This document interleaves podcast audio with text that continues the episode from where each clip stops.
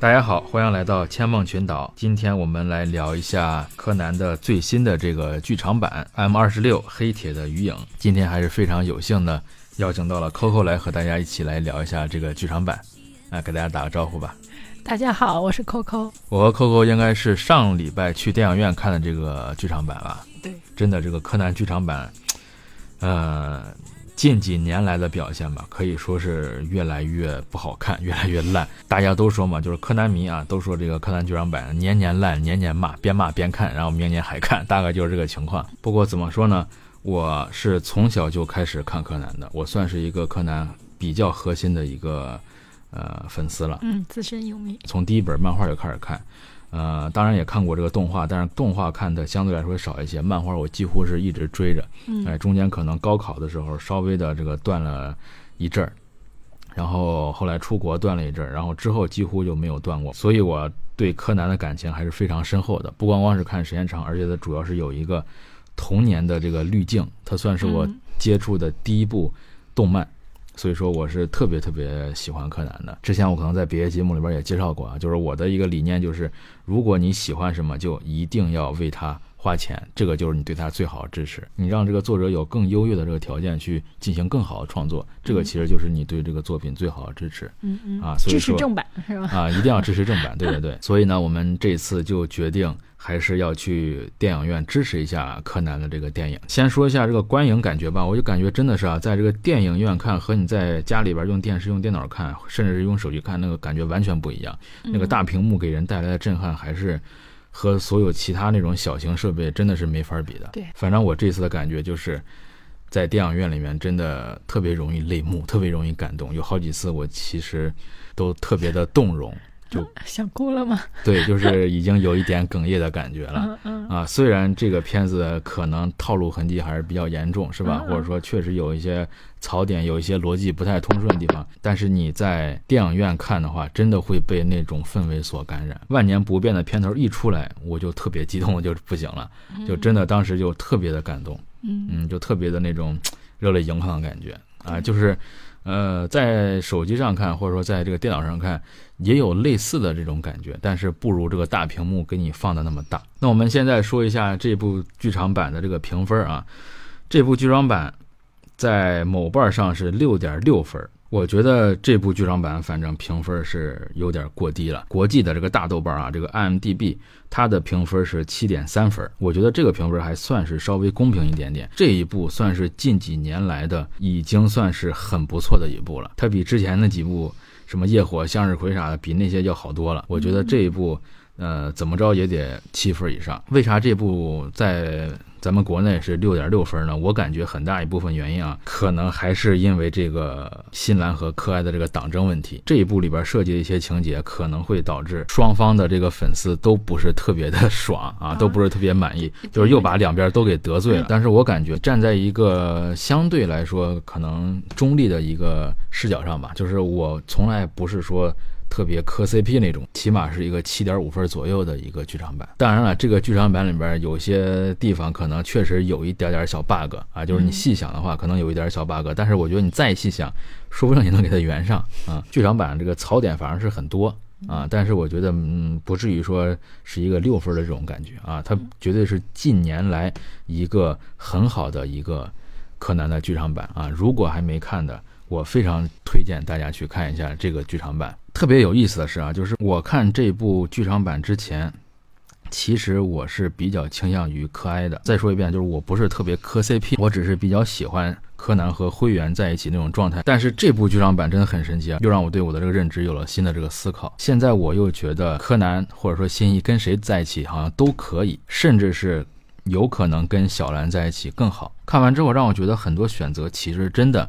没有对错，不是说谁和谁必须就在一起，或者说谁和谁天生就是一对儿。什么事儿，我觉得都没有那么肯定，没有那么确定。有些比较狂热的那种柯南粉丝吧，就是让我觉得必须就这个，这个是很对的，这个是明显的对的。你要是选会员，或者说你要是选小兰，这是一个明显的错误。然后言之凿凿，特别自信，我觉得这个我不是特别能接受，因为我觉得这个不是一个对与错的选择，也不是一个这个好与不好的判断。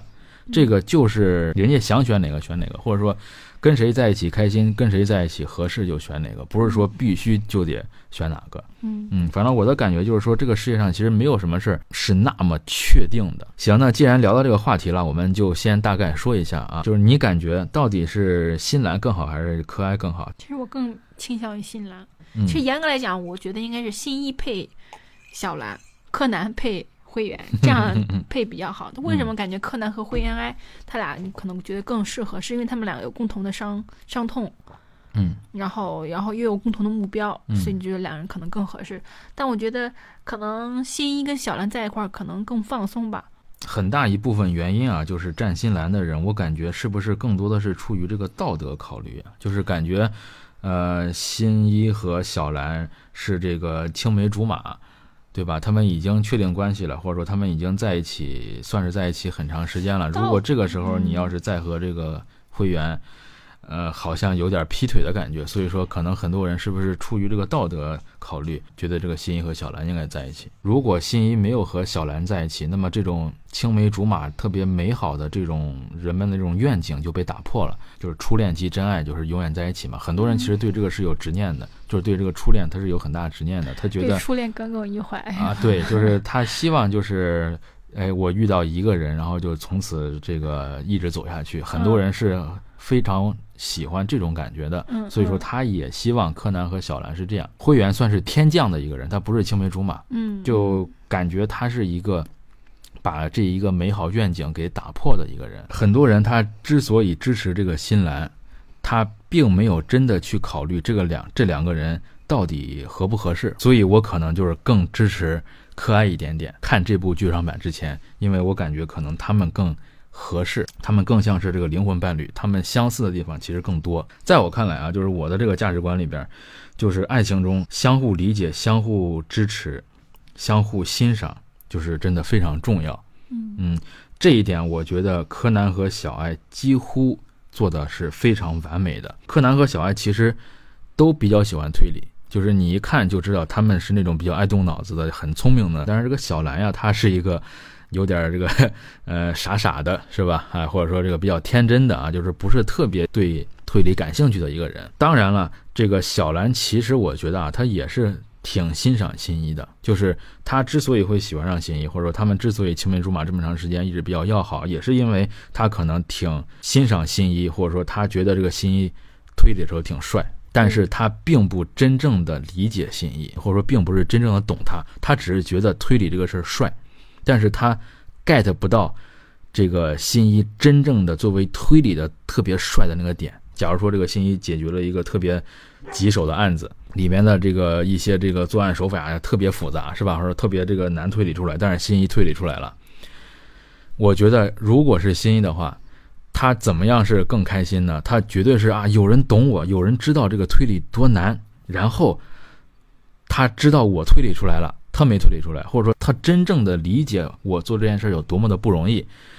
如果是这样的话，他绝对会更高兴。但是小兰并不是这种，小兰中间的一切推理的很多的这个东西，他其实不太明白，他只是看到，哎呀，这个新一最后把这个犯人抓住了，他只是看到了表面上的，哎呀，称他为日本警察救世主，他只是看见了表面上的这些光鲜的这些东西，他并不是真的认同，或者说并不是真的喜欢新一的这个推理这一方面。如果啊。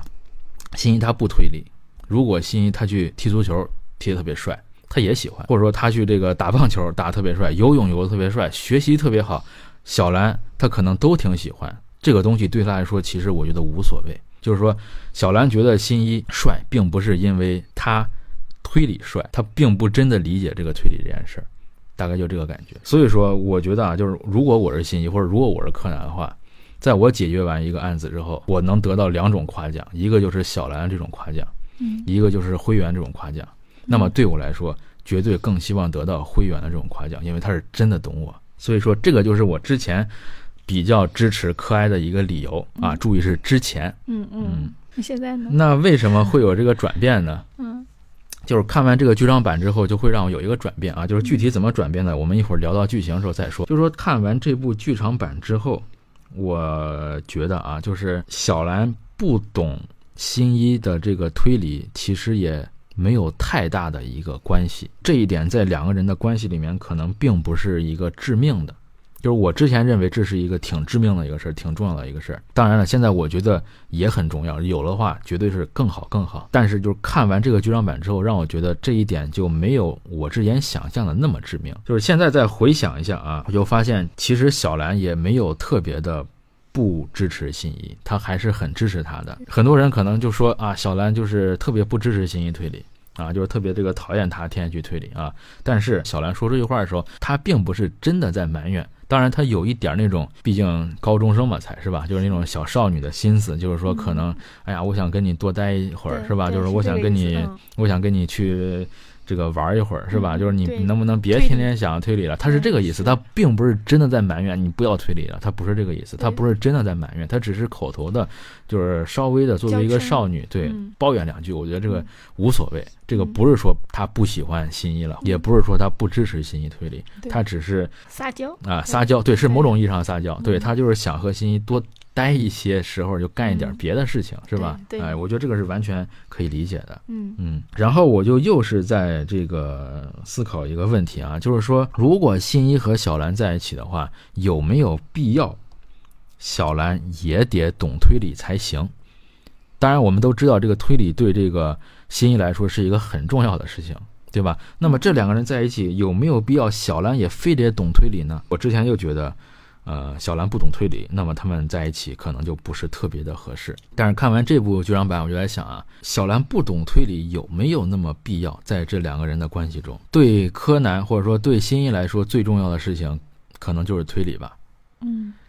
那么对小兰比较重要的事情，那可能就是这个空手道。那柯南也不会空手道，对吧？就是说他也不懂这些东西。那。柯南不懂这个东西，好像没有人去说柯南。哎呀，你怎么不懂空手道，你就能跟小兰在一起呢？好像没有人去说柯南，但是只有人在说小兰啊，你不懂推理，你跟他在一起就不合适，嗯，对吧？所以说，现在你换多一个角度来想的话，我觉得两个人在一起和这个人懂不懂推理，那个人懂不懂空手道，其实没有太大的关系。嗯，就是当然懂了，我觉得绝对是一个加分项，是更好的。但是不懂的话，其实也没有说。这是一个致命的一个缺陷，因为这个漫画嘛，这个《名侦探柯南》它是一个推理漫画，所以让人感觉好像推理很重要。你不懂推理，你就是一个局外人了，对吧？但是如果我们把它这个推理漫画这层滤镜拨开的话，我们就把它当成一个真实的事情，是吧？真实的两个人，那么推理可能也是只在这个现实生活中占，对，只占一部分而已。只要他们两个人有能在一起的地方，有能聊得来的地方，是吧？或者说有在一起的那种开心和动力就可以，不一定非得是推理，嗯，或者说不一定非得是这个空手道。我还记得就是之前有很多场景就是在描绘这个小兰和新一的这个过往嘛，是吧？包括这个剧场版也有，平常的这个呃漫画里边也有，小兰和新一他们之间其实有很多这种浪漫的事儿，就是这个东西它跟推理没关系，是吧？对。就是两个人状态其实就是很舒服的那种状态。嗯，对，是，嗯，就是说他们两个在一起的这个状态很轻松，很舒服，是吧？嗯，就不一定干啥非得把这个推理这个抓进来，才能说他们是一个比较这个对等的，或者说比较一个合适的关系。没有推理的存在，也没有空手道的存在，只是小兰和新一两个人做一些很平常的、很大众的，就一般情侣该做的事儿就可以了，没有必要说小兰必须非得懂推理。才能跟这个心仪在一起，真的就是说，你一个东西对你来说再重要，其实也只是生活中的一小部分。只要有能一起做的一些比较开心的，一起做一些比较舒服的一些事儿就行了，不用非得是，啊，我在你特别看重一件事上，我也特别好才行。对，嗯，其实你这样想一想，你觉得如果柯南跟灰原哀在一起，两个人好像每天推理吗？就很难想象。对，然后还有我想说一点，就是其实小兰这个人，她本身是特别好的一个人，就真的是特别温柔，然后特别善良，然后其实也挺优雅的。虽然空手道比较厉害啊，就也很优雅，也很淑女的一个人。就是他是人家本身这个人，几乎可以说是没有任何的一个缺点，很完美的一个人。如果在现实中有小兰的话，我觉得真的你得到小兰这种人，你就是真的这个夫复何求了，就啊，就是这真的是一个。细细想来，小兰身上几乎没有任何缺点，几乎都是优点，而且她从来没有说真正的去埋怨或者是去打扰这个心意，做他喜欢做的事情，嗯对吧？就是当然我们这说过了，刚才刚刚说过，就是他可能偶尔抱怨一两句，这个他不是绝对不是真正的在那儿抱怨的，对吧？就是说他没有真正的说啊，今天你必须得陪我干嘛干嘛，我不允许你去推理。他从来没有说过这种话，也从来没有干过这种事儿。对有一次，新一和这个小兰去那个特别一个豪华高档的一个餐厅吃饭，如果我没记错的话，应该是，呃，新一他爹和他妈当年也来这儿吃过饭，就是比较浪漫一个地方，是吧？好像是跟求婚有关系啊。嗯然后他们那天去那儿就是吃饭，也是一开始很浪漫，但是这个新新一吧，柯南这个死神体质再次爆发，就又出现命案了，然后他就又要去这个着手处理这个事儿。这个时候，小兰她没有责怪这个新一，对吧？她没有说啊，我重要还是这个推理重要，他没说这句话，对不对？他没有说你今天就是来陪我的，那个人有警察去处理呢，是不是？你就好好陪我吃饭就行了。他从来都不会说这种话。他也不会说真的发自内心的埋怨，或者说他感觉到自己没有推理重要。我觉得这点真的非常伟大。他其实很支持新一去推理的，虽然他不懂，虽然我不是特别的懂，甚至我不是特别的感兴趣，不是特别喜欢，但是我特别支持你想做的事儿，哪怕是咱们可能在一起出来玩也好，吃饭也好，对吧？就遇到了一些意外了，我也没有去责备你的意思，我也没有去怪你，是吧？我也没有说，哎呀，我还不如推理重要呢。他从来没有这个想法，他连这个想法都没有。这个小兰真的特别的善良和温柔，我觉得这点真的太难得了。新一去把这个小兰撇这儿，他自己走了去推理之后，小兰坐一个人坐在这个餐桌上，他没有那种啊我好孤单，我好失落，没有那种好伤心那种感觉，他还是特别温柔的。就是看着这个新一离去的这个背影，他看新一离去的那个表情，是一点都没有那种埋怨，是吧？一点都没有那种责备，而是说我知道这件事对你来说特别重要，你特别喜欢，那么我就支持你去做，我就在这儿好好的、安静的等你就好了，对吧？就还是那种很开心的那种、很幸福的那种等待的感觉。而且之前我记得他还说过一句话，他说那个等待的时间越久，就会让这个相遇越幸福。真的是跟天使一般的人一样，我觉得小兰真的太温柔了，心里边没有任何的那种自私，他对新一就是那种纯纯的喜欢，甚至可以说是爱。当然，他也说过，就像我们刚才说啊，你怎么这个天天就想推理？他可能说过这些话，是吧？然后有时候这个新一可能他不在他身边，假如说小兰遇到一些危险呀，或者说这个需要这个新一来帮他解决的时候。小兰可能给他打电话，对吧？给新一打电话，就说你干嘛去了？你也不在我身边。他可能说过类似这种话，但是他说这种话的时候，绝对不是出于真正的在怪新一，在埋怨新一，他还是出于那种小女生，就那种，哎呀，我希望你在我身边有多好，而不是说我真的是在怪你，你怎么就不能在这儿？他绝对不是这种感觉。他所有的话，哪怕听起来是埋怨，哪怕听起来他是这种责备，但是他真正的心里面，他一点都没有怪过心意。我觉得这个在这个恋爱中是特别重要的。嗯，嗯，所以就是说，我现在觉得，又占心了。对，就是我现在觉得不是，我现在不是说占心来了，就是说嗯我现在觉得小兰和新一在一起也没问题了。嗯我以前觉得是有问题的，嗯我以前就是觉得你不懂推理是吧？你这个不支持新一，你你你做不到真正的欣赏他，你俩在一起是早晚会出问题的。嗯我以前是这么想的，但是我现在并不这么想了，我觉得也没有问题。还有一个点啊，就是我再说一下啊，就是新一先喜欢上小兰，嗯然后后来又不喜欢了，又喜欢灰原了。我觉得这件事儿我是可以接受的，我觉得这个事儿是很正常的。我知道，就可能有一些人他是不能接受这个事儿的，他觉得新一好像喜新厌旧了，对嗯他好像背叛这个小兰了，是吧？嗯这个可能就是道德标准太高了，我觉得。嗯嗯，就不是说这个两个人在一起了，那就永远必须绑定到一块儿，不是说他俩从小是青梅竹马，那么长大就必须结婚，不能跟别人在一起。这个就是我之前也是比较支持可爱的一个理由吧。爱情中，我觉得这个没有啥对错，你喜欢就喜欢，你不喜欢就不喜欢了。不是说我不喜欢一个人了我就错了，不是说我跟他就是相处了很长时间之后，突然有一天我觉得我不喜欢他了，好像我就是没良心的。我觉得这个是不对的，爱就是会消失的。说话慢慢的发现不投机，慢慢的发现你们很多事在一起做都没意思。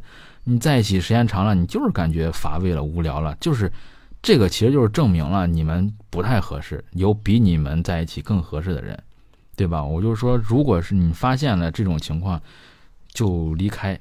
我觉得这个不叫是没良心。你不喜欢这个人了，你还受于一些别的压力的因素、世俗的观点，是吧？你跟他继续在一块儿，你明明不爱人家了，你不喜欢他，你还跟他在一块儿，这个才是最没良心的。你要说爱会消失，那就是你比如说柯南他喜欢灰原哀，那也有可能会再继续出现另一个人，然后他不喜欢灰原哀，然后再会喜欢另一个人。对呀、我觉得这个很正常，就没有必要把人都当成所谓的那种圣人。就是我觉得你要是跟一个真正的对的人，一个真正的真爱吧，你就不会去想着下一个，或者说你出现谁都无所谓了，我就认定是你了，因为我们在一起很开心，干什么都很快乐，对吧？但是如果我可能跟你不是真爱，或者只不过凑巧一些因为别的一些因素误以为或者说暂时的在一起了，那么我这个遇到更合适的，我当然会选择更合适的人。就有点像段誉的感觉。这个不是喜新厌旧，嗯这个就是说我碰到了更合适的人的话，嗯，而不是说这俩人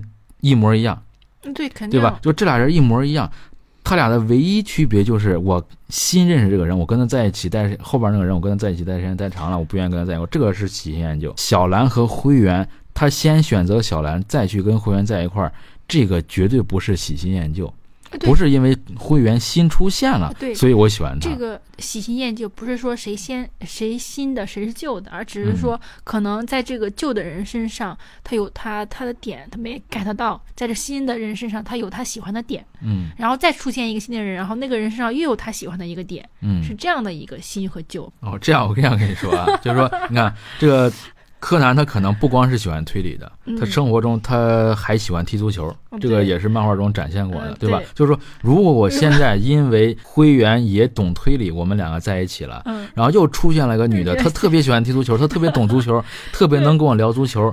如果因为这个原因，柯南跟懂足球那个女的又在一起了，这个就叫喜新厌旧了，这个是绝对不对的。嗯就是说我为啥支持这个柯哀之前，嗯胜于这个小兰，就是这个柯南从小兰到灰原，它不是一个喜新厌旧的过程，嗯他只是找到了更适合、更懂自己的那个人的过程。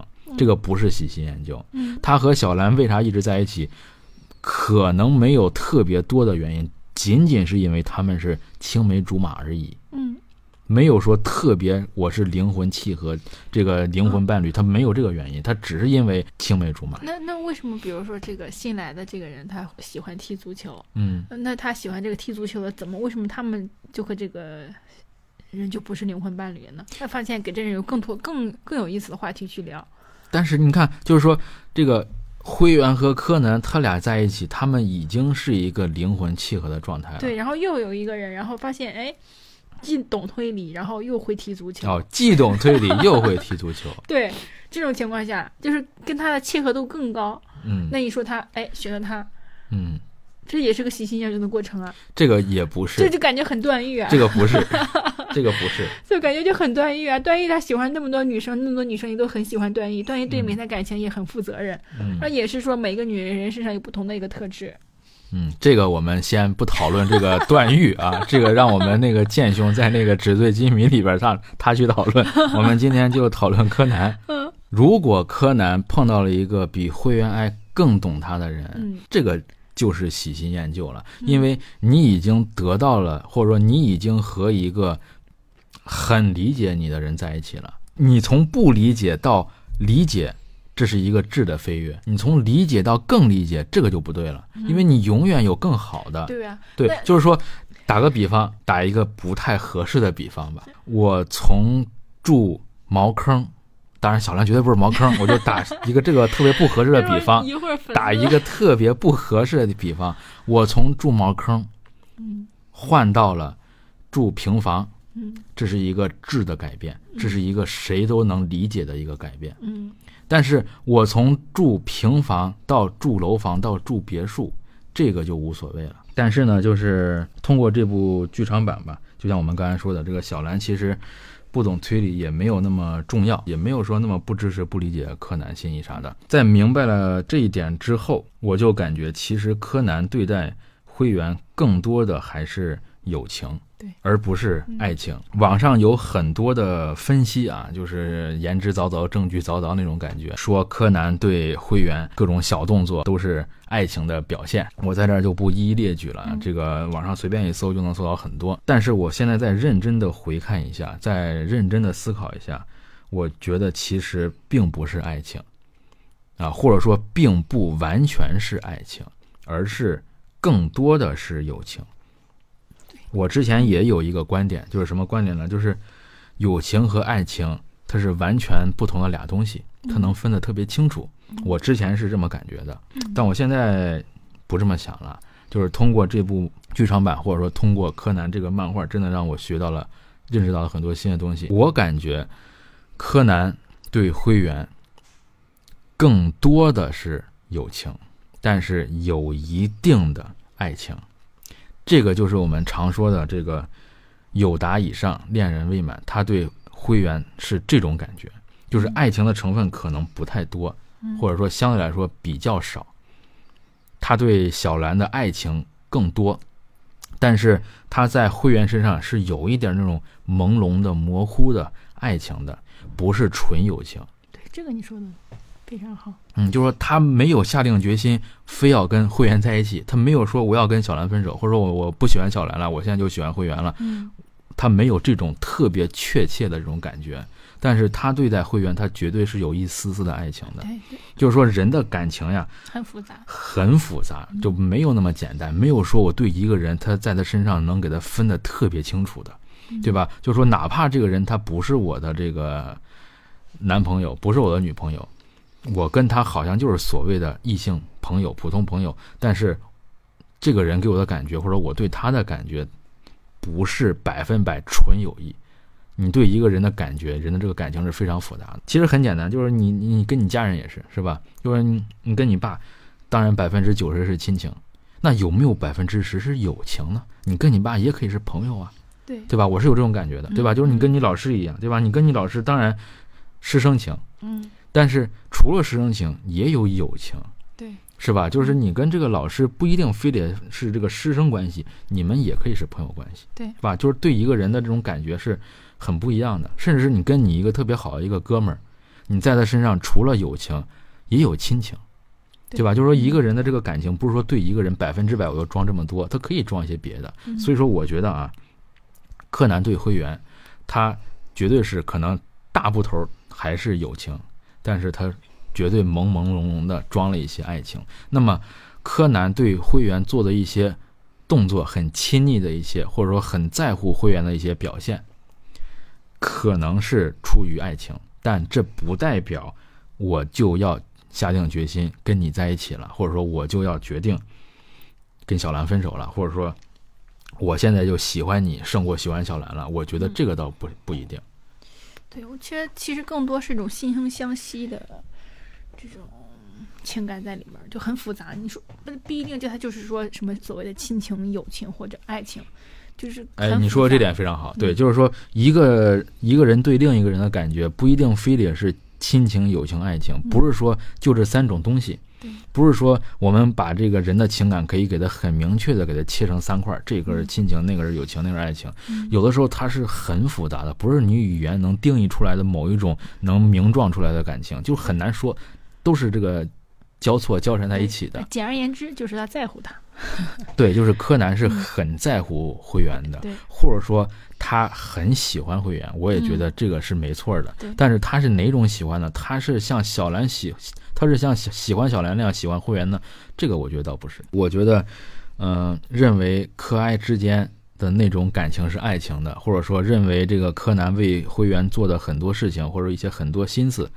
花在会员身上，他如果认为这个是爱情的话，他们就默认啊，就是男女之间是没有纯洁的友谊的。嗯所以说他一干这个事儿，他就觉得是爱情了。嗯但是我觉得这个男女之间是有相对纯洁的友谊的啊，就是说特别纯洁的，就是说一个人看见另一个异性，你说我对他完全一丢丢想法都没有啊，这个我很难说。但是就是说相对纯洁的友谊，我觉得绝对是有的。嗯，对，柯南对待这个会员，他就是相对纯洁的友谊，他绝对不是说纯粹的。你说柯南对灰原没有任何的想法，没有任何的欲望，没有任何的一些除了这个，呃，友情之外的东西吗？我觉得不可能。他也是个人，是吧？会员那么漂亮，那么可爱，那么懂他，是吧？那么聪明。你说柯南再厉害，再怎么样，他对会员一点那种感觉没有吗？我觉得不可能。但是他对他的那种感觉，不能简而言之的就给他说为是爱情，或者说简而言之就说我喜欢会员，不喜欢小兰了。我觉得不能这么简单说。我觉得整体上他还是喜欢小兰的。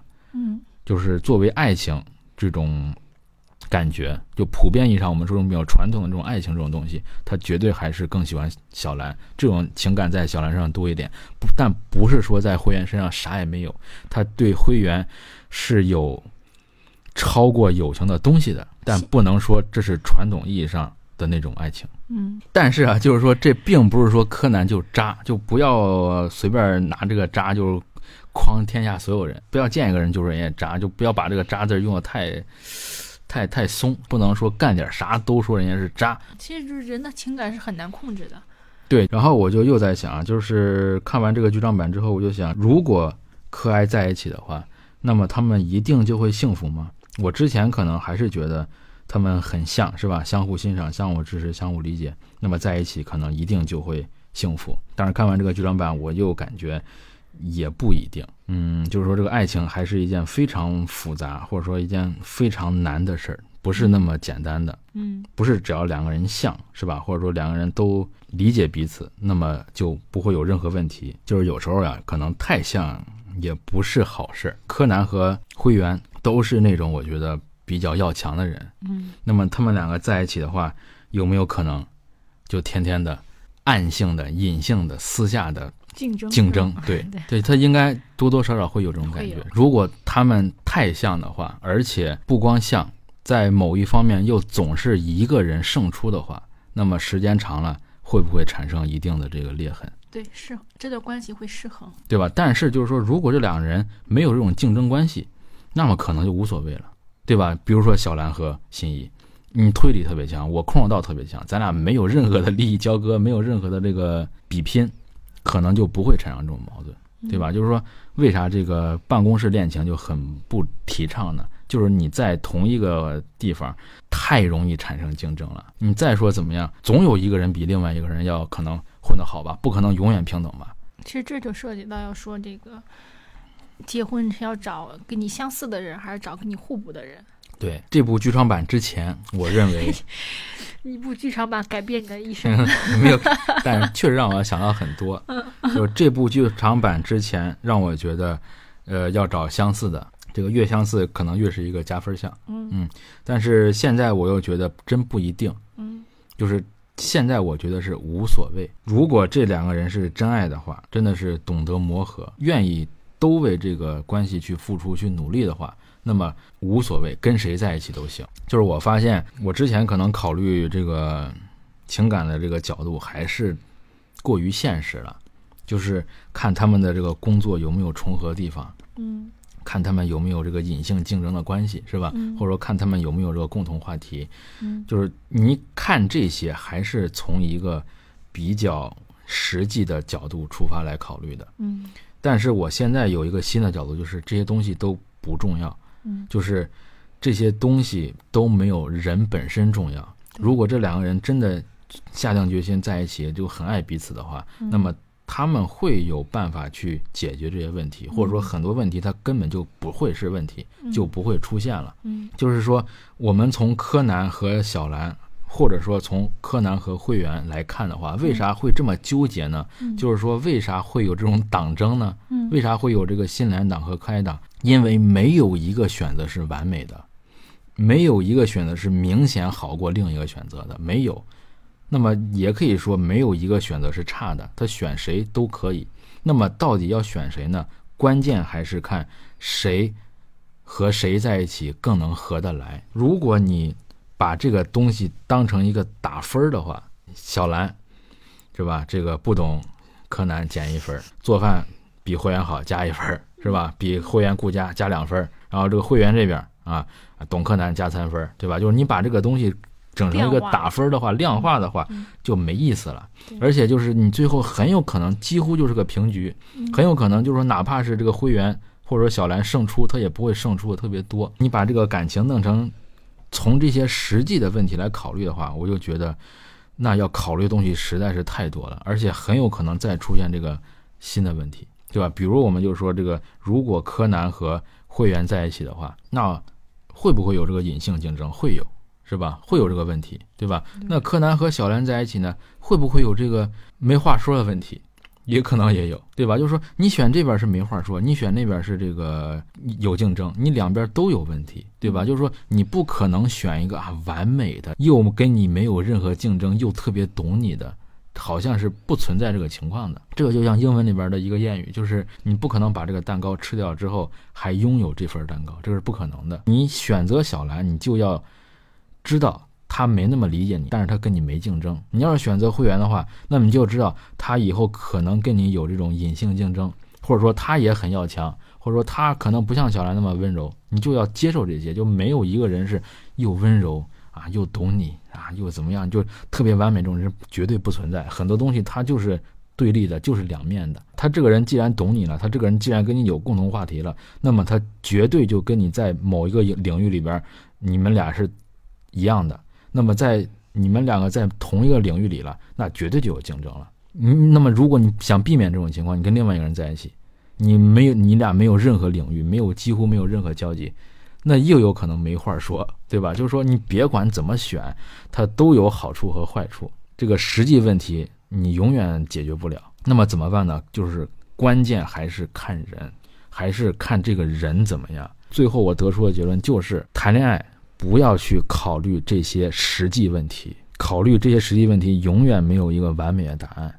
你最终就是看这个人怎么样，就是你做的事儿他支不支持、理不理解。如果动不动就产生矛盾，如果动不动因为这个事儿、因为那个事儿就会有分歧的话，那么这个人表面跟你看起来外部条件、实际条件跟你再合适，你俩在一起也不行。就你看，现在其实婚姻中有很多这种，对吧？你看两个人都是什么所谓的门当户对，是吧？这边也是公务员，那边也是这个高学历，你在一起为啥就还不行呢？因为还是人不行。你外部条件再好，你这个人不行，人不行，你别的啥行都不行。嗯但是这个只要这个人行，你啥不行都行。你如果两个人真的是相爱的话，你别管是这个一个人是这个千金小姐，一个人是这个农村小伙，这个一点关系都没有，我是这么认为的。嗯，其实我觉得我内心里从小都是这么认为的，但是慢慢长大了就会受世俗影响，真的是这个人长大有时候就会变得很污浊，就会被一些很现实的因素蒙蔽双眼。慢慢的，我也觉得千金小姐跟农夫小伙不合适了，但是这个剧场版又让我觉得还是合适的，就是你别管选谁，只要这个人是可以的，对吧？你再穷或者说你再怎么样，我不在乎，我爱的是你这个人，对吧？你做什么我都不生气，你做什么我都不怪你，你去推理我等你，而不是说我怨你，你怎么又去推理了？如果你能做到你去推理，我就在那儿等你，我支持你。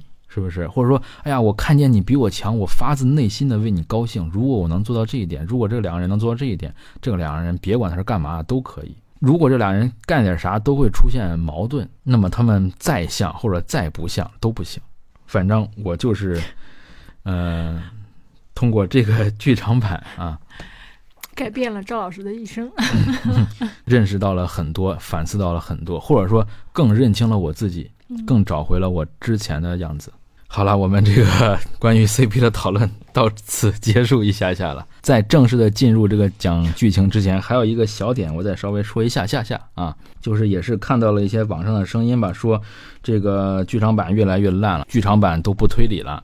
根本就跟推理一点关系都没有了。我还看啥？我在这儿就是稍微抬个小杠吧啊！我就觉得这个虽然是柯南的剧场版，但它可以不推理呀、它没有必要永远在推理，是吧？就是我感觉啊，就是你这个剧场版只要把这个故事讲好了就行，没有必要这个剧场版里面非得有这个推理元素。你这个剧场版讲一个柯南跟小兰怎么样，跟会员怎么样，跟步美怎么样，是吧？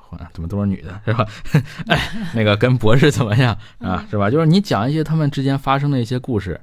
然后就开开心心的，或者说就是讲一些他们的回忆啥的，没有死人，没有推理，没有凶案，我觉得我完全可以接受。我就看他们一天，是吧？看一些没看过的一些场景，只要你把这个故事讲好了，我都可以接受。不是说非得你必须得硬凹一个推理出来。嗯嗯，我觉得柯南以后的这个剧场版可以这样，这个剧场版绝对是近几年的一个佳作了，在近几年的剧场版里边，这个剧场版绝对算是上乘的了。甚至我觉得在柯南所有剧场版里边，这一部都能算得上是上乘的。它跟最初的那几部啊，《通往天国倒计时》《贝克街亡灵》跟这个可能还是差一丢丢。嗯但是比起别的，我觉得真的大差不差，就是很优秀了已经。我觉得好了，那我们现在就说一下剧情了。这期这个剧场版大概讲了个啥事儿呢？灰原的一个这个小学同学，他发明出来了一个人脸识别系统啊。他为啥要发明这个人脸识别系统呢？因为他想通过这个系统来找出灰原在哪儿啊。他特别想念这个灰原，是吧？嗯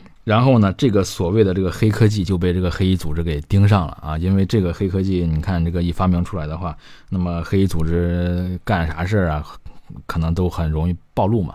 所以说，这个黑衣组织就想把这个系统给黑过来，或者说他想把这个系统摧毁啊，反正就是不能让这个系统嗯 落在这个好人的手里。那一上来就得先吐槽一下了，这个黑科技，我觉得也太不黑了吧，是吧？柯南里边这个科技一般来说都是算是比较先进的，手表麻醉针呀，嗯嗯，然后这个蝴蝶结变声器啊，都是很领先于我们这个时代的，是吧？甚至到后来什么滑板超人，对吧？那个核能滑板，嗯，那都是很这个，哎，很很高科技、很黑科技的啊。嗯然后这个时候说 发明了一个人脸识别，这个在我们现实世界中可以说几乎已经实现了。这个黑科技首先让我感觉就不那么黑，然后还兴师动众的把这个设备弄到海底下，是吧？好像感觉多领先一样。然后发明这个系统的这个小姐姐啊，就是会员这个小学同学，嗯就被这个黑衣组织给这个绑架了。把他绑架之后，在她身上发现了个 U 盘，对，哎，这个 U 盘里边哎，这个 U 盘里边就有这个会员的这个照片，所以说这个黑衣组织一看这个，哎呀，他就感觉是不是这个会员还没有死，所以说这个黑衣组织就把这个会员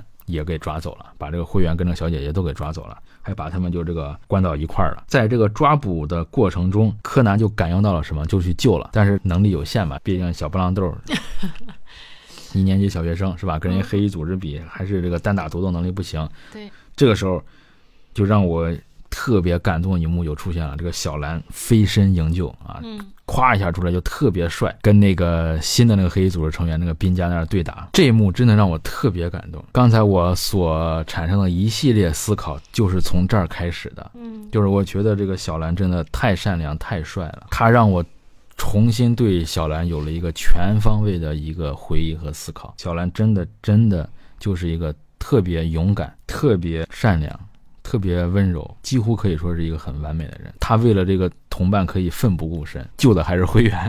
啊，当然他可能也不太知道灰原跟这个柯南之间的一些事情啊，但是起码在外人看来，就是真的特别伟大啊！这一幕真的当时让我几乎就泪目了，已经很哽咽了。当时，而且还是在大荧幕上看的，就让我觉得更加的这个感动。当然，这个小兰她没有打得过这个黑衣组织，最后还是灰原被抢走了。柯南也是一路追啊，就是跟博士追也没追上，然后呢没有追上咋办？这个时候柯南真的就特别的这个失去理智，用他那个侦探勋章对这个会员喊话，就想尝试着去联系他。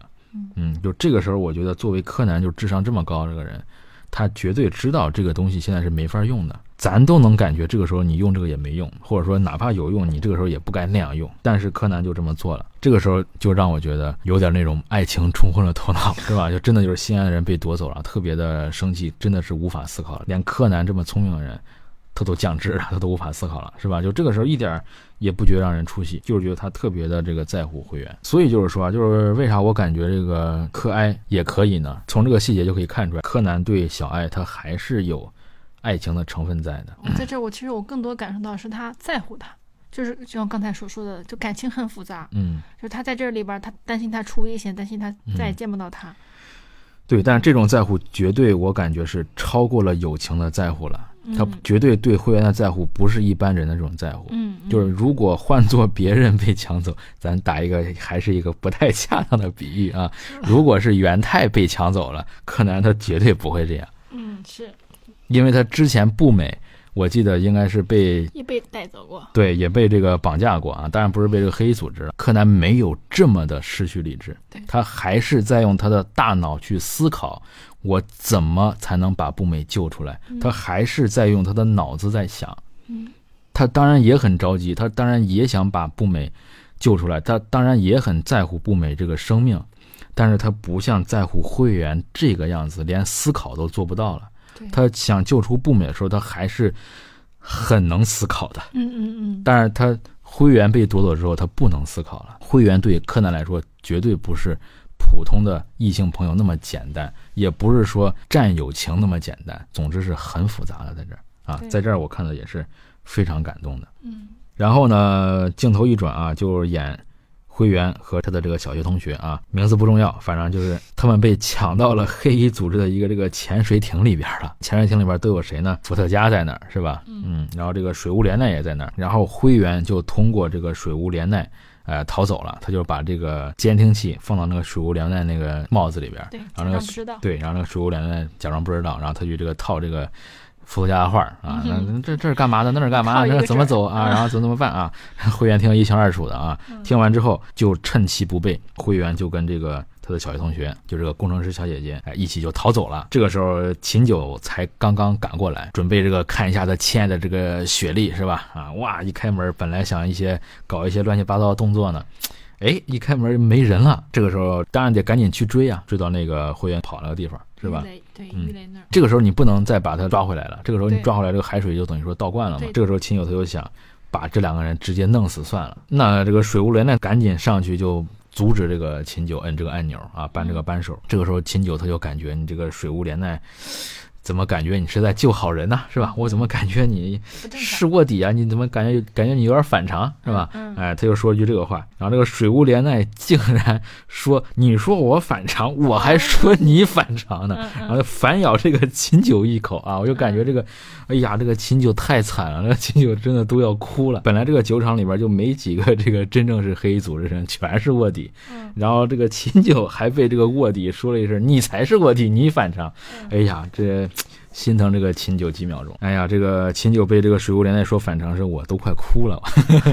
然后这个又有一个一幕特别搞笑啊，这个旁边那个老师的这个伏特加，他竟然也站在水无莲奈这一边了。啊，他说：“哎呀，大哥，呃，他说有道理呀、你现在把他们炸死，你不就永远这个得不到这个系统了吗？是吧？你也不知道这个雪莉到底这个还活着没有，那个小孩到底是不是他，你也不知道了呀。这个感觉又似曾相识，就特别像《西游记》里边这个沙僧说：‘师傅，二师兄说的对呀，是吧？师傅，大师兄说的对呀，就特别像这种感觉啊，特别憨厚这个佛家。嗯那么秦九在这个二人的 相劝之下，那就放手了，他们两个就逃到了警察那儿呗，是吧？哎，嗯跟这个。柯南他们会合了，镜头就又一转啊，咱们再说这个柯南这边的事儿。他们不是在这个海底的这个所谓的这个人脸识别的这个基地这儿嘛？他们这个人脸识别系统是要跟这个全世界范围合作的，是吧？跟这个欧洲啊什么各种国家合作。哎，其中有一个德国科学家啊，德国这个工程师。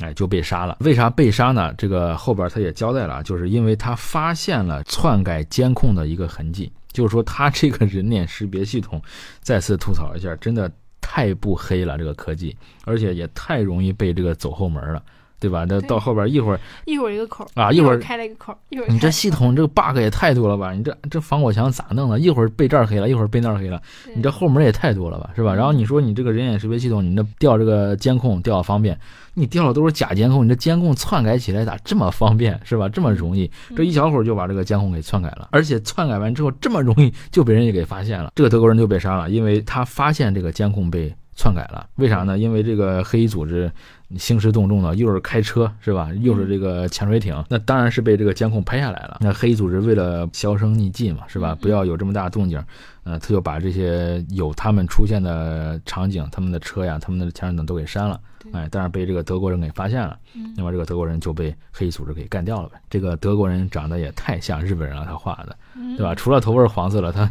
画的太不像外国人了，我觉得是吧？还是嗯还是一副这个亚洲面孔。那死人了，来吧，柯南上吧，你就开始推理吧，啊嗯，先把这个毛利射翻了再说啊，一下就把他射晕了。柯南就根据这个抹口红的一个小细节吧，哎，推理出来凶手，哎，其实是男扮女装，哎，其实这个凶手就是这个宾家，这个德国人其实是被杀的，对但是伪装成了他喝了一杯这个咖啡，然后好像就给毒死了一样。那么柯南就发现了一个细节，就是他喝完咖啡之后，他用那个手指，哎，轻轻的抿了一下他喝咖啡的那个口，这个就是一个女性的一个动作。他根据这个就判断出来，视频里边那个德国人其实并不是德国人，应该是 AI 换脸，把那个女的换成了。德国人这个脸，这个他用这个口红的这个小动作推测出来，这是个女的。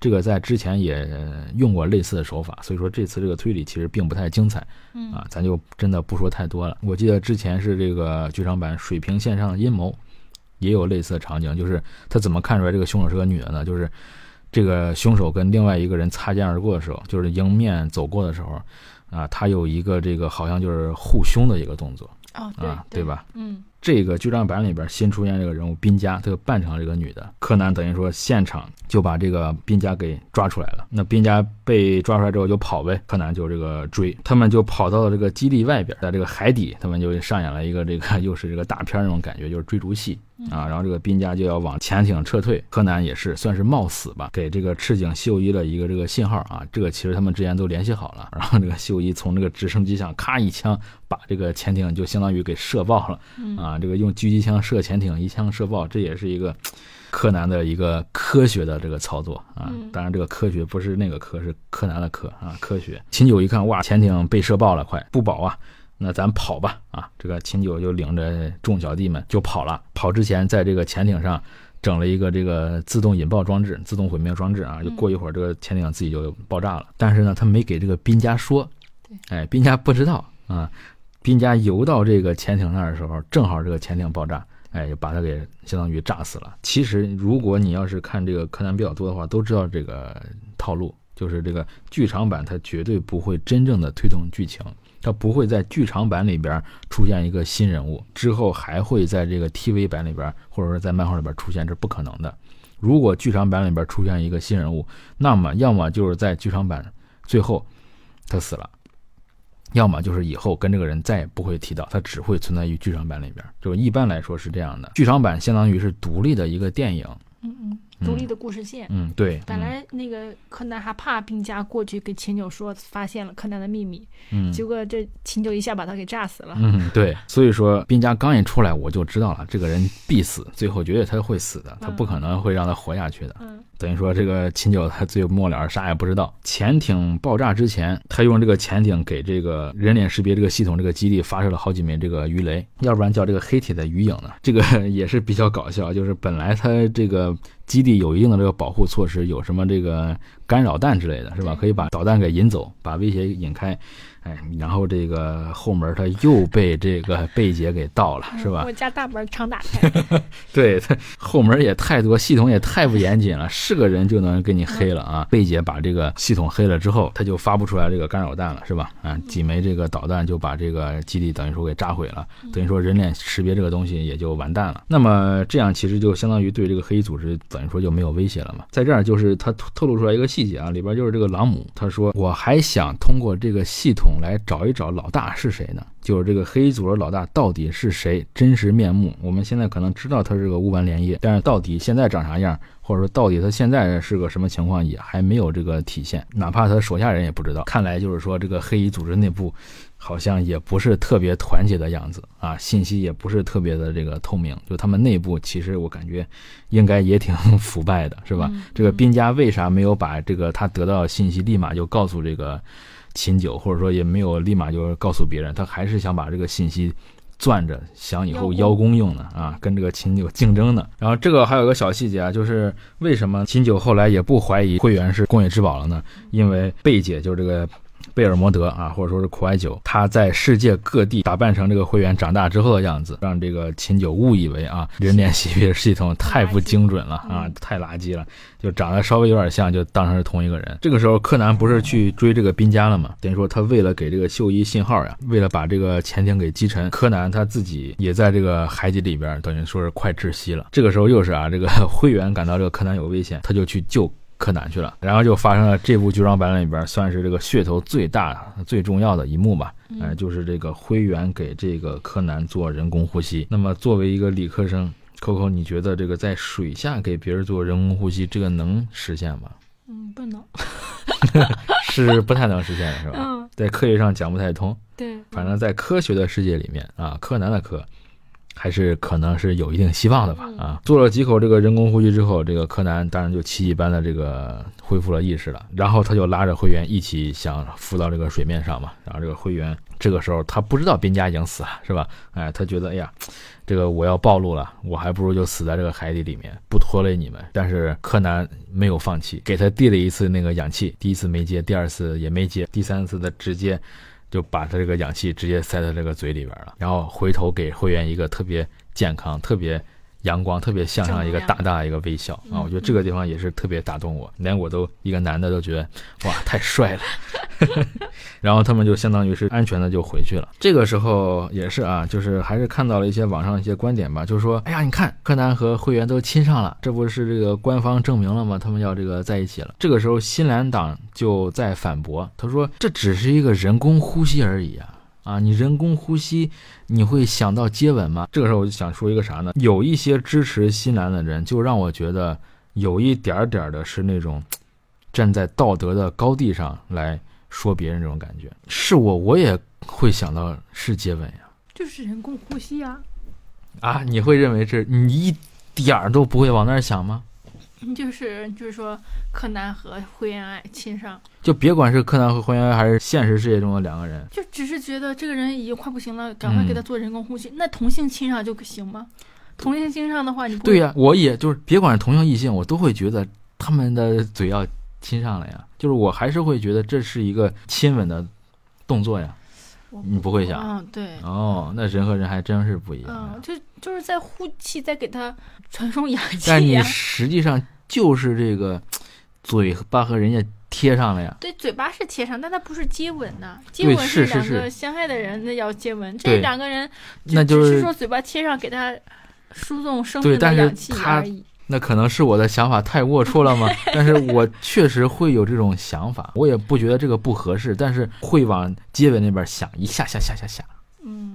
嗯，一下下下一下下下可以想，但是我觉得这个就很正常。对，我也觉得很正常。比如再举一个例子，就是说，假如一个女的去看妇科，如果这个医生是男的，你觉得你会尴尬吗？或者你觉得你一点都没有不自在的感觉吗？或者说你更希望？这是一个男医生还是个女医生呀？嗯，我觉得可能年轻女生可能会尴尬一些，但是可能上了年纪的，可能他们习惯了，反倒无所谓。因为很多其实很多妇科他就是男生，就是医生。对，就是我再说一遍，我觉得啊，这个很正常，就是男的学这个妇科很正常，男医生给女病人看病这一系列的完全无所谓，很正常。嗯，但是啊，就是说我绝对还是有。那方面一丢丢的顾虑的啊，对，肯定会不好意思。对，嗯，就不光是不好意思，就是我觉得有时候我会想要着去避嫌。就假如啊，如果我去看妇科，我挂号有男医生有女医生，我绝对是先挂女医生。如果我是个女的话，嗯，我实在不行了，我才挂这个男医生。就是我会有这种想法，我不觉得我这个想法就很肮脏、很龌龊。没有，我觉得我这个想法很正常。嗯嗯，我没有觉得我就。像新兰那样说的啊，你人家是在人工呼吸的，你竟然想要接吻，你这个人咋这么龌龊？我不觉得我这个想法很龌龊呀，我觉得我很正常呀。对，你这个人工呼吸，你就是会让人多多少少想到接吻呀。我想到了，不代表我是个很肮脏、很龌龊的人呀。就是有时候让我觉得这个新兰党，就是有一些支持新兰的人，他有点太过于站在这个道德的高地上标榜自己了。嗯，我觉得这个是人的很正常的一面，就哪怕他可能是确实有一点点所谓的。龌龊或者说阴暗，就是说，他我觉得是很正常一面。他他也不是说是龌龊或者阴暗，只是说他可能更在意，就是就是异性之间这种有点肢体啊，这种身体上的接触，就会往接吻那方面想。但我觉得，即便想了的话，应该也不算不算什么事。什么？对，哪怕是这个人工呼吸，在现实世界中，如果两个人都懂的话，当然是先选同性比较好。就是这个是一个很正常的一个顾虑，我觉得这个不是什么封建迷信啊，不是一个一个特别封建落后的表现，不是一个那个特别龌龊呀，你心里怎么那么脏，还在意这个事儿？我觉得不是，我觉得这是一个人很正常的一个表现，对吧？就是你一点顾虑没有，可以，我觉得无所谓。但是我觉得你有顾虑的话，你也不能说人家龌龊吧？假假如现在你可能溺水了，现在有一个男生。要给你做人工呼吸，或者一个女生给你做人工呼吸，你是选择男生给你做人工呼吸，还是选择女生给你做人工呼吸？那我都无意识了，我怎么选？就是假如你这时候让你选择，那当然选男生呀，但是有很多男生他其实是愿意女生给他做，因为他觉得两个男的亲吻也也恶心。嗯 如果我能选的话，嗯我觉得我会选男生，嗯。因为这样不会给那个女生带来困扰，带来困扰和嗯。或者不好意思或者怎么样。嗯。就是我觉得男男的和男的这个亲上，哪怕是他给我做人工呼吸，我也会觉得有一点不适，这个是绝对的。嗯对。啊。嗯。还好我当时应该是没有意识的状态，但是人家可能还是会觉得一点不适。嗯。你给一个异性做人工呼吸，应该没有那么不适，我觉得应该这个是人之常情吧。但是你要是女生来的话，或者说你让异性来的话，这个心里会有点这个之后造成的不适，要比同性做人工呼吸造成不适要多一点，我觉得。嗯所以说，如果能选的话，我觉得都是应该先是同性。反正我想说，就是最后它确实就是一个人工呼吸，想到接吻也没什么。嗯嗯，那么小哀有没有把这个真的当成接吻呢？我觉得是有的。对嗯，就是小哀对柯南的感情，咱们今天已经说这么多了，就不讨论太深嗯啊。以后如果有机会，我们可以再多说一些，就专门说这个。今天我们不多说了，就是大概我我先说一个我大概的感觉，也是看这么多年的柯南，就是小哀他是多多少少对柯南的爱情是多于友情的，嗯但是你也不能就说小爱是完全就喜欢上柯南，爱上他了，这个我觉得也没有到柯南和小兰的那个地步，嗯。因为小爱其实也是一个很高冷、很高傲，他不想当所谓的这个第三者，嗯他也知道这个小兰跟这个柯南的这个感情很好，如果他完完全全允许自己的感情完全的倾泻到这个柯南身上去，他心里是对小兰很有愧疚的。他也是一个特别善良的人，而且最后这个剧场版也是他做了一个特别有意思的动作，上岸之后会员好像又有点不适，不知道他是装的还是怎么回事啊？现在想起来，是不是有可能是他装的？他就他就是要把这个吻还回去，好像有点这种感觉。别管是怎么回事啊，就是他上岸之后，他就会员躺那儿不动了。然后这个柯南以为他又出了什么事儿呢，然后就跑过去想给他做这个人工呼吸。柯南也挺不好意思的，我觉得这个很正常呀，对吧？没有说我就不应该脸红，咱还是回到刚才那个问题，是吧？就没有说我柯南就不能脸红，我只要一脸红，我一不好意思，我就是这个心理龌龊，我想到基本上了。我觉得不能这么说，嗯。这就很正常的，对吧？嗯。就柯南不太好意思去给这个会员做人工呼吸啊，嗯。稍微这个做了一下思想斗争，刚准备要亲上去，嗯。然后这个会员啪嗒一伸手把他嘴给挡住了嗯。啊，然后这个时候小兰就很识趣儿的啊，就跑了过来，看是发生了什么情况啊，然后这个会员他把小兰给抱住，然后亲到这个小兰身上去了。嗯。会员就说：“我把这个吻给你还回去了啊，嗯相当于是你们两个亲了啊，跟我嗯没关系，我就是中间一个传话的。”这个设计我觉得真的心思特别的细腻，这是一个特别有东方感觉的一个镜头。所以说啊，最后灰原做的这个动作，其实还是承认柯南和小兰才是一对儿，他没有让柯南再亲他，而是他从心底里默认你们其实还是应该在一起的，所以他应该还是祝福小兰和灰原的。小兰和新一，嗯，小兰和新一，小兰和灰原的也行，我觉得。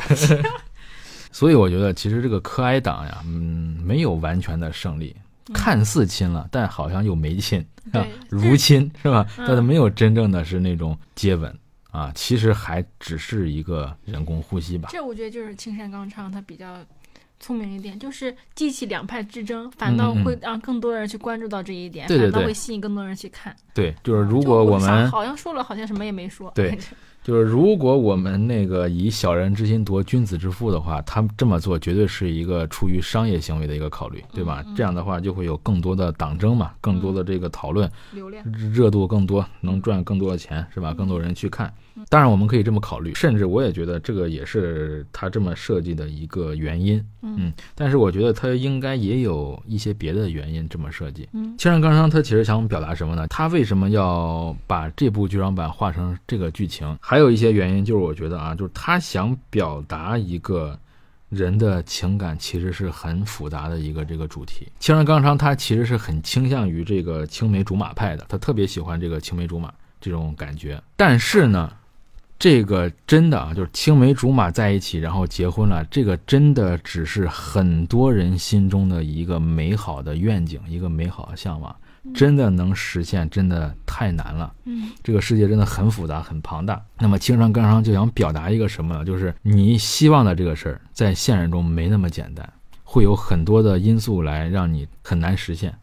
其中之一就是会出现灰原这种情况，来把这个看似很美好的一些青梅竹马这个情况来打乱。然后他还想表达，就是青梅竹马。可能并没有我们想象中那么美好。小兰和柯南在一起，可能并不像我们想象的就那么一帆风顺，他还是有各种各样的问题的。不光光是有灰原，还有他们自己本身的一些问题。最后就是再给小兰稍微正正名，就有一些喜欢柯爱的同学说这个啊，小兰早就游离在主线之外了，是吧？这个《青山刚上人》这个作者早就其实已经明里暗里的把小兰抛弃了，早就是。作者已经官方是暗示你这个柯哀要在一起了，这个我也不是特别的同意啊，就是因为你这本身是一个推理漫画，那么推理就是主体啊，那小兰她不喜欢推理，不爱推理，那她相对来说就是要。好像是在游离在主线之外的。其次，他说小兰为什么游离在主线之外？是柯南的选择，他不想把小兰拉下水，他不想让她知道这些事儿，是吧？他故意把小兰推开的。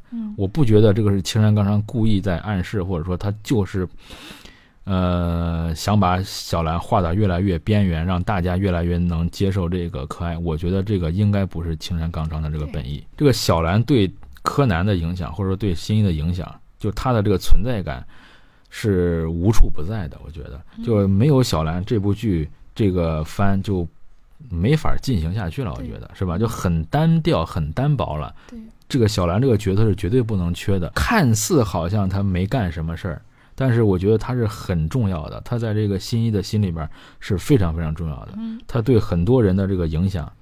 博士啊，还有他的父母呀，还有这个少年侦探团呀，他有一个很大的一个凝聚的一个作用。很多事情还是在围绕着小兰、柯南来展开的。这个就像啥？这个就像，其实就像这个两个人相处，可能白天都是各自上班、各自忙，对吧？就可能晚上、中午那一点时间在一起。但是你不能说啊，我白天就忙我的事儿了，我的生活的重心就是我忙的那些事儿。我每天上班八个小时，是吧？我睡觉八个小时。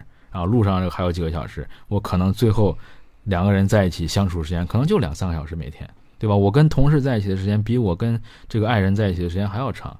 但你能说那我同事比这个爱人重要吗？不可能，你不能用这个出场时间或者说用这个很表面的东西来衡量谁重要，对吧？你说这个小兰出场时间可能确实没有那么多，嗯，啊，或者说她的戏份没有那么那么重要，但是你不能说这个小兰就游离在这个。主线之外，说小兰这个人物越来越不重要了。对，嗯，反正我在这儿就立一个这个小 flag。我觉得这个青山刚昌他最后，如果我们有生之年能看到柯南的结局的话，他一定还是新兰的结局。对，今天这个 flag 先立到这儿吧。我也这么觉得。那我们今天先聊到这儿吧。反正这部剧本身的剧情真的是没有太多说的，推理也就那样。但是它给人所带来的思考和感动，它给我带来新的一些认知，我觉得还是非常多、非常重要的。那么我们今天就先到这里，感谢大家聆听，感谢 Coco 又来跟我聊了这么长时间啊，那我们下次再见吧，拜拜，拜拜。